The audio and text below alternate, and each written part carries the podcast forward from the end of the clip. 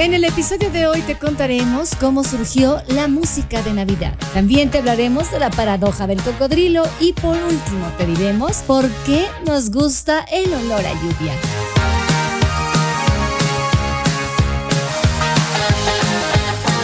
Bienvenidos a Infotips, un espacio donde compartiremos consejos prácticos para fortalecer nuestras actividades cotidianas. Con ustedes, Jessica Seley. De Fraggers, bienvenidos sean al penúltimo episodio de Infotips de esta temporada. Yo soy Jessica Luque, la voz que te acompaña, y comienzo por preguntarte, ¿alguna vez has pensado en cómo surgió la música de Navidad? La música navideña es casi tan antigua como la tradición de usar el canto como forma de alabanza en el cristianismo. La Navidad es la época que conmemora el nacimiento de Cristo aunque de forma más reciente la fiesta se haya desdibujado de lo que era hace unos 40 años en México. Los primeros cantos surgieron conmemorando ese nacimiento hacia el siglo IV, con texto en latín y con gran influencia de los salmos hebreos. Ahora bien, en este tipo de música hay que hacer la diferencia entre aquella que tuvo un origen popular y la que surgió del ambiente académico y trascendió a las celebridades litúrgicas. En este caso hablaremos de las tradiciones inglesa y española, surgidas de manifestaciones populares. En ese sentido, la música navideña surge desde el siglo XIII en Italia, donde se hallan los primeros ejemplos de lo que hoy podrían considerarse como los actuales villancicos o carols en inglés. Aún se cantaban en latín y la notación musical no había alcanzado la evolución que conocemos en la actualidad. De ahí pasaron a Francia, Alemania e Inglaterra. Hay que tener en cuenta que hasta ese momento no había llegado el embate de la reforma protestante que cambiaría las reglas del juego del cristianismo en Europa. En esa época surge en Inglaterra un género similar llamado carols, que eran unas obras vocales en inglés relativamente sencillas de contenido religioso, aunque aún no navideño. Su carácter era alegre y festivo y sus intérpretes los cantaban en medio de rondas y círculos. Lo profano y lo sagrado se mezclaban. Solo hasta el siglo XV se empezaron a asociar con la Navidad. No obstante, aquí entra el juego de la reforma religiosa que vivió Inglaterra durante el reinado del famoso Enrique VIII y sus esposas. Durante el gobierno de Oliver Cromwell en el siglo XVI, estas composiciones se prohibieron porque se consideraban paganas y por surgir en un ambiente popular y no eclesiástico.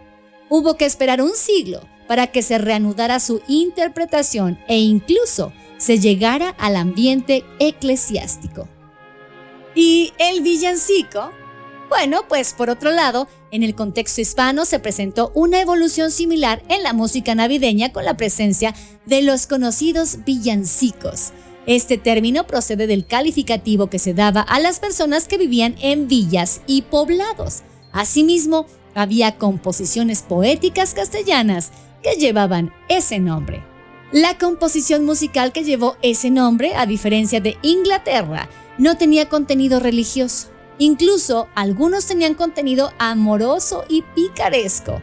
Musicalmente eran composiciones alegres y se caracterizaban por tener un estribillo que se repetía a medida que se cantaban las otras estrofas. La misma estructura que tienen hoy las canciones. Solo hasta el siglo XVII la Iglesia española permitió la introducción de esta composición con temas religiosos y comenzó su uso para las celebraciones litúrgicas enmarcadas en la Navidad. Pero un siglo después, volvió a ser proscrito de las iglesias al ser considerado como un tipo de obra libertina y hasta hereje. Solo un siglo después retomó su popularidad, la cual trascendió hasta la actualidad. ¿Y qué hace que una canción suene a Navidad? Todos tenemos asumido que se acerca la Navidad cuando empieza la decoración con las luces de colores, vemos turrones, se anuncian juguetes y, por supuesto, suenan villancicos. En la radio, en los supermercados, en la calle o donde quiera que vayas, se oyen todo tipo de villancicos. en versiones antiguas y modernas. Desde el siglo XX es común que artistas y famosos aprovechen estas fechas para sacar canciones navideñas o incluso un disco entero dedicado a la Navidad, como ha hecho en las pasadas fiestas la cantante Sia con Every Day is Christmas. Si los cantantes dedican tanto a los villancicos es porque saben que a la gente les gusta y no se equivocan. La música navideña, sean villancicos tradicionales o no, mueve grandes masas y es una apuesta segura en el terreno comercial de la música. Pero, ¿qué tienen los villancicos que les gustan a todos? Parte de la respuesta se encuentra en cómo está diseñada nuestra mente. Los gustos musicales se desarrollan en base a nuestra experiencia y al ambiente en el que crecemos, así como a la educación que recibimos. Los villancicos son canciones esenciales en nuestras vidas porque se repiten cada año. Esto es lo que se conoce en psicología con el nombre de teoría del condicionamiento clásico. Asociamos los villancicos a la Navidad porque siempre suenan en Navidad, al igual que el perro de Iván Pavlov, que salivaba al oír la campana porque asociaba su sonido con comida. La analogía es la siguiente. Tú eres el perro y la Navidad es la comida. Y los villancicos son la campana. En otras palabras, oyes la campana, que son los villancicos, y esperas la comida, que es la Navidad. Ayuda además a algo conocido en psicología como el fenómeno de la reminiscencia. Esto es que canciones aprendidas durante la infancia y la adolescencia, cuando nuestro cuerpo produce una cantidad ingente de hormonas y el cerebro se está desarrollando más que nunca, las recordamos durante toda la vida e incluso pensamos que son mejores que otras. ¿Cuándo oyes y aprendes la mayoría de los villancicos? ¿En este ambiente feliz, rodeado de seres queridos? ¡Bingo! Cuando eres niño y adolescente. Además, hay otros factores a tener en cuenta como características musicales comunes a la mayoría de villancicos. Lo primero es la instrumentación, como dice la letra del estribillo de White Christmas de Irving Berlin. Y los niños esperan oír campanitas de trineos en la nieve. Las campanas, campanillas y cascabeles son recurrentes a la hora de grabar villancicos porque inspiran sonidos de trineos en la nieve. También mediante instrumentos como el carrillón se evocan campanarios de iglesia que repican para ofrecer las misas pertinentes. Otra característica común es la armonía de jazz, puesto que gran número de villancicos americanos se compusieron en la primera mitad del siglo XX, momento en que toda la música estaba muy influenciada por el jazz. Incluso los villancicos compuestos antes del siglo XX, Noche de Paz, por ejemplo, fueron reescritos en estilo jazz por los músicos del siglo pasado. Así que dichas canciones navideñas tienen un sabor especial a jazz en su manera de construir acordes y progresiones. Y por último, la condición indispensable para catalogar a una canción dentro del género navideño es que la melodía sea repetitiva, para asegurar que se recuerde durante mucho tiempo, al mismo tiempo que es nostálgica y agridulce.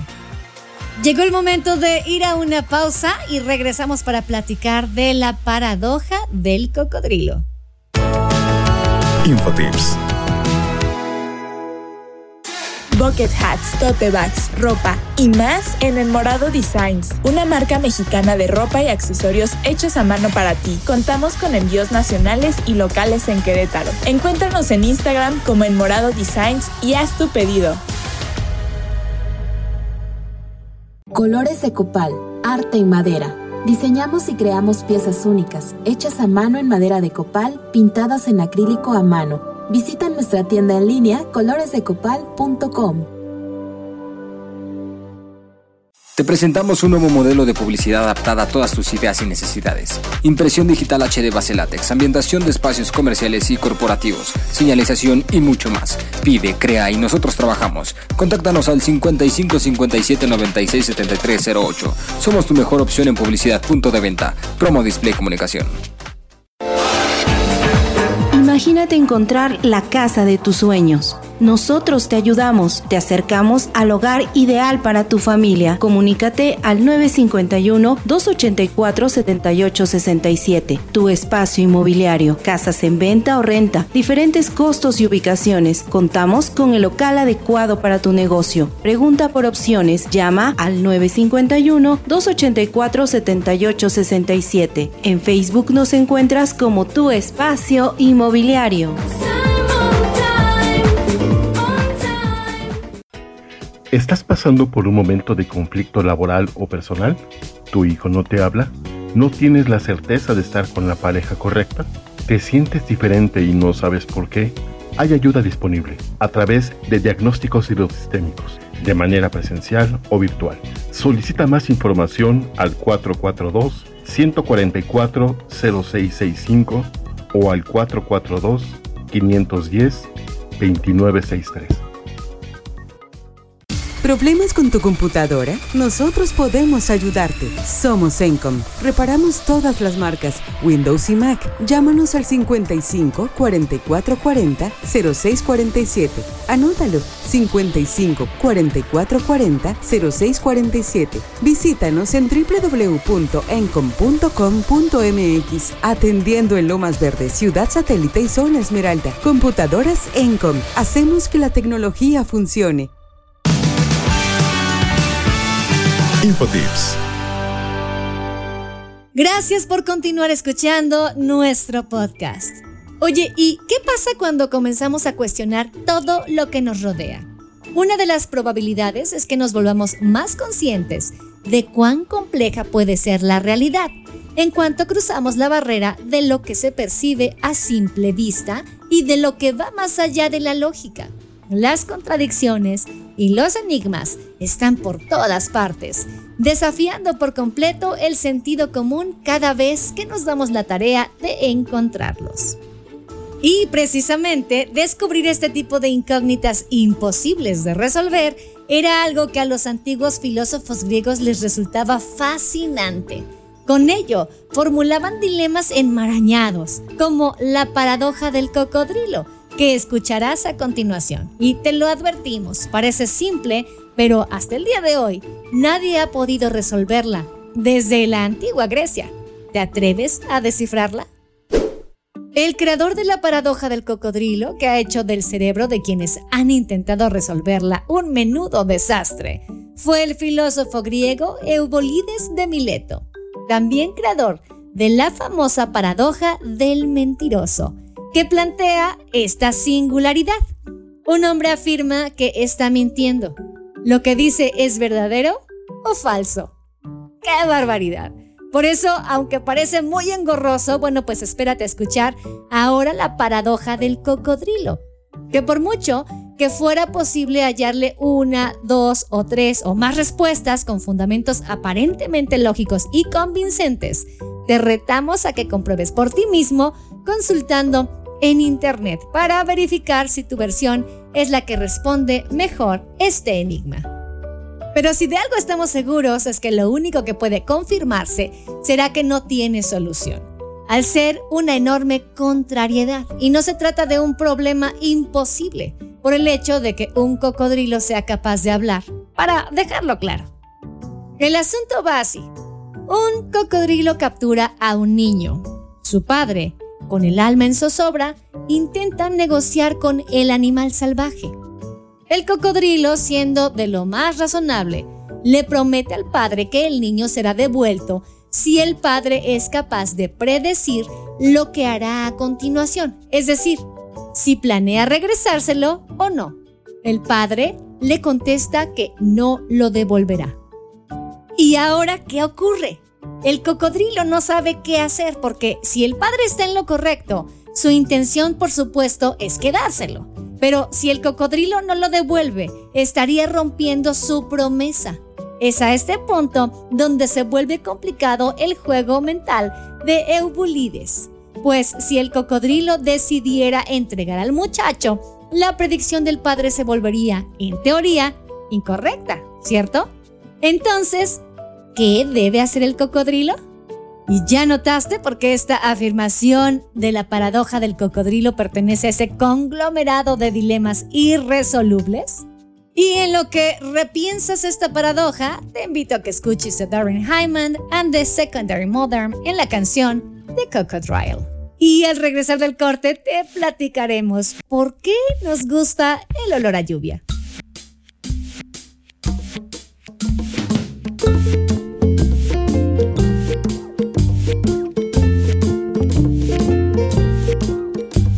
had a crocodile on his chest.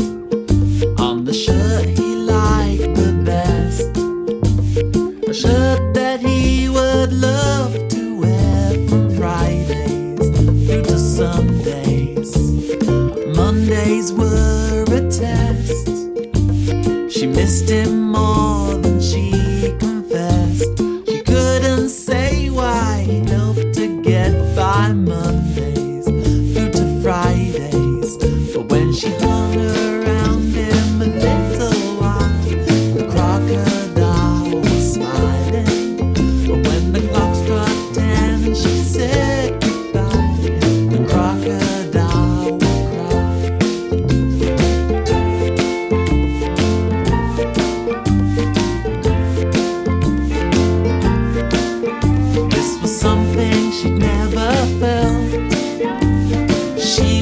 saving her.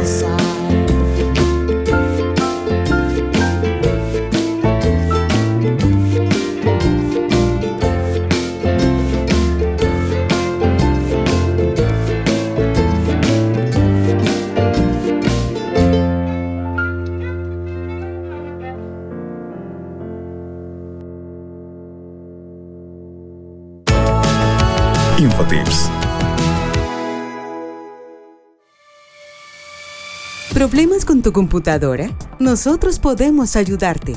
Somos Encom. Rescatamos información de unidades de almacenamiento. Eliminamos virus y malware. Reemplazamos componentes. Afinamos tu computadora para mejorar su rendimiento. Reparamos todas las marcas Windows y Mac Nuestros técnicos tienen la experiencia y el conocimiento para mantener tus equipos en la máxima eficiencia. Llámanos al 55 44 40 06 47. Anótalo 55 44 40 06 47 o contáctanos por WhatsApp 55 54 66 54 67. Visítanos en www.encom.com.mx, atendiendo en Lomas Verdes, Ciudad Satélite y Zona Esmeralda. Computadoras Encom. Hacemos que la tecnología funcione.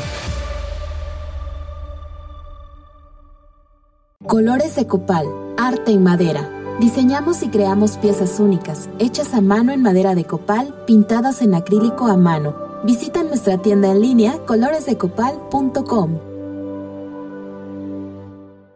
Te presentamos un nuevo modelo de publicidad adaptada a todas tus ideas y necesidades. Impresión digital HD base látex, ambientación de espacios comerciales y corporativos, señalización y mucho más. Pide, crea y nosotros trabajamos. Contáctanos al 55 57 96 73 08. Somos tu mejor opción en publicidad punto de venta. Promo Display Comunicación. Imagínate encontrar la casa de tus sueños. Nosotros te ayudamos, te acercamos al hogar ideal para tu familia. Comunícate al 951-284-7867. Tu espacio inmobiliario, casas en venta o renta, diferentes costos y ubicaciones. Contamos con el local adecuado para tu negocio. Pregunta por opciones, llama al 951-284-7867. En Facebook nos encuentras como tu espacio inmobiliario. Bucket hats, tote bags, ropa y más en El Morado Designs, una marca mexicana de ropa y accesorios hechos a mano para ti. Contamos con envíos nacionales y locales en Querétaro. Encuéntranos en Instagram como El Morado Designs y haz tu pedido.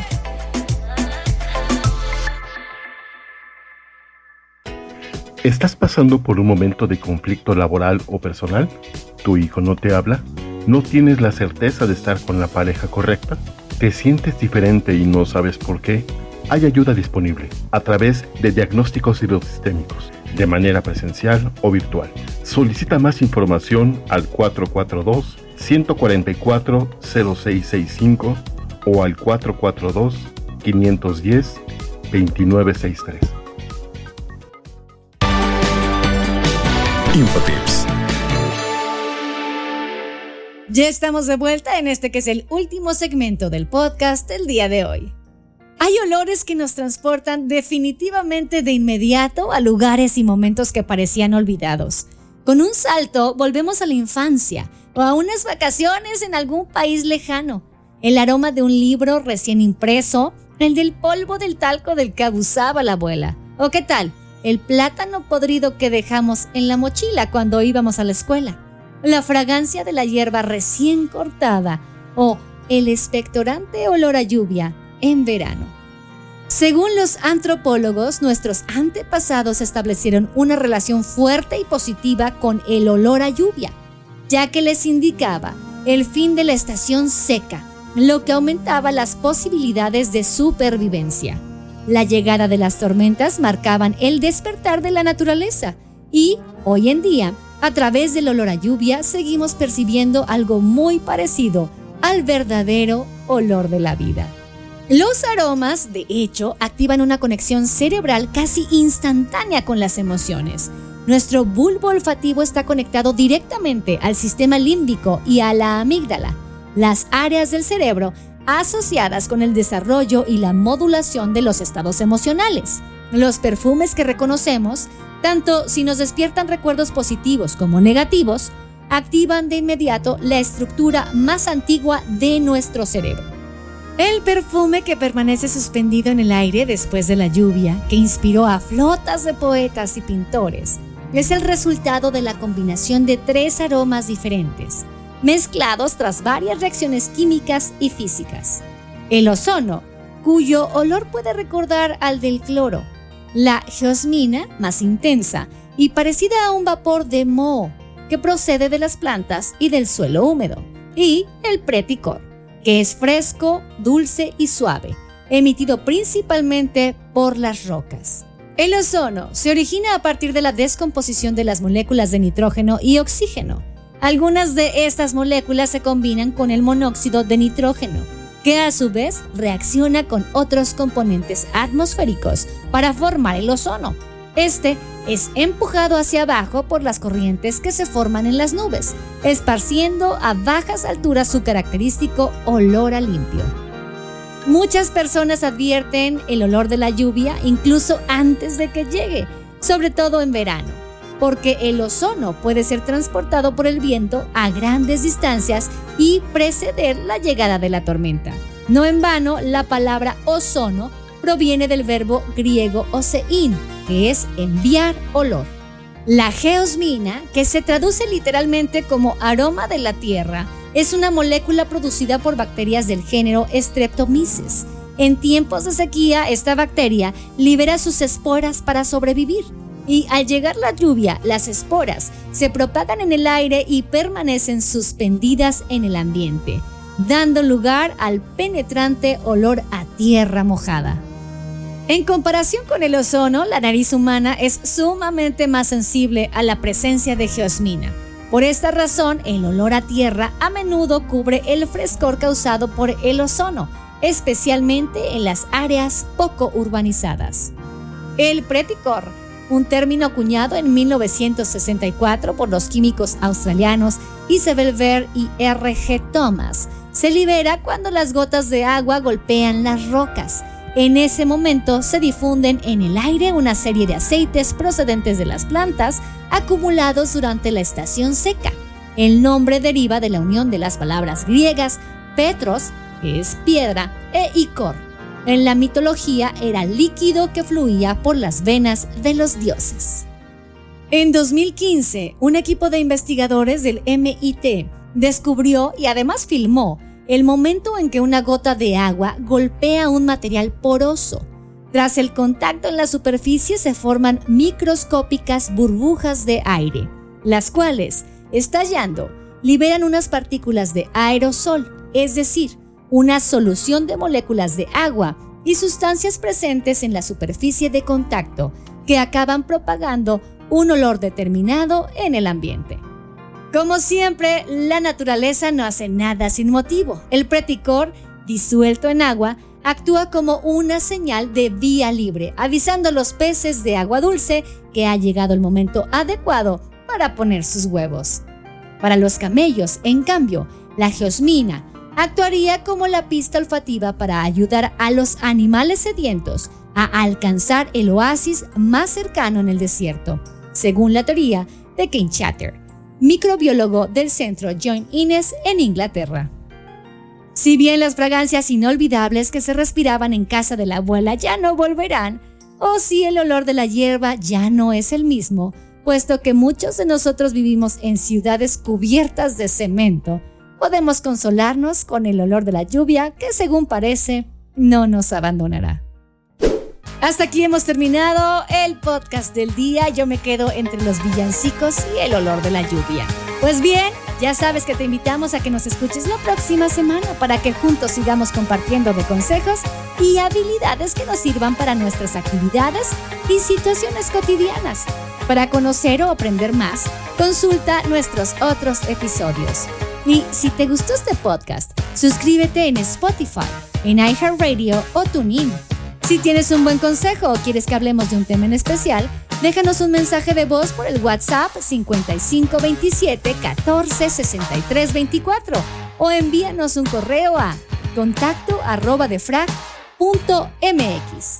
En defrag.mx puedes encontrar más de nuestros episodios. Recuerda que nuestro podcast se publica los martes y lo pueden encontrar en nuestra casa, así como en las demás plataformas.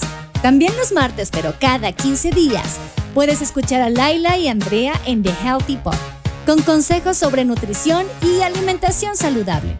Los miércoles llega Espacio Cult con Judith Cruz, que nos comparte su saber en temas culturales y artísticos. Los jueves son de Pavi Sánchez en Constelando con Pavi, ayudándonos en las relaciones interpersonales y a liberarnos de ideas equivocadas.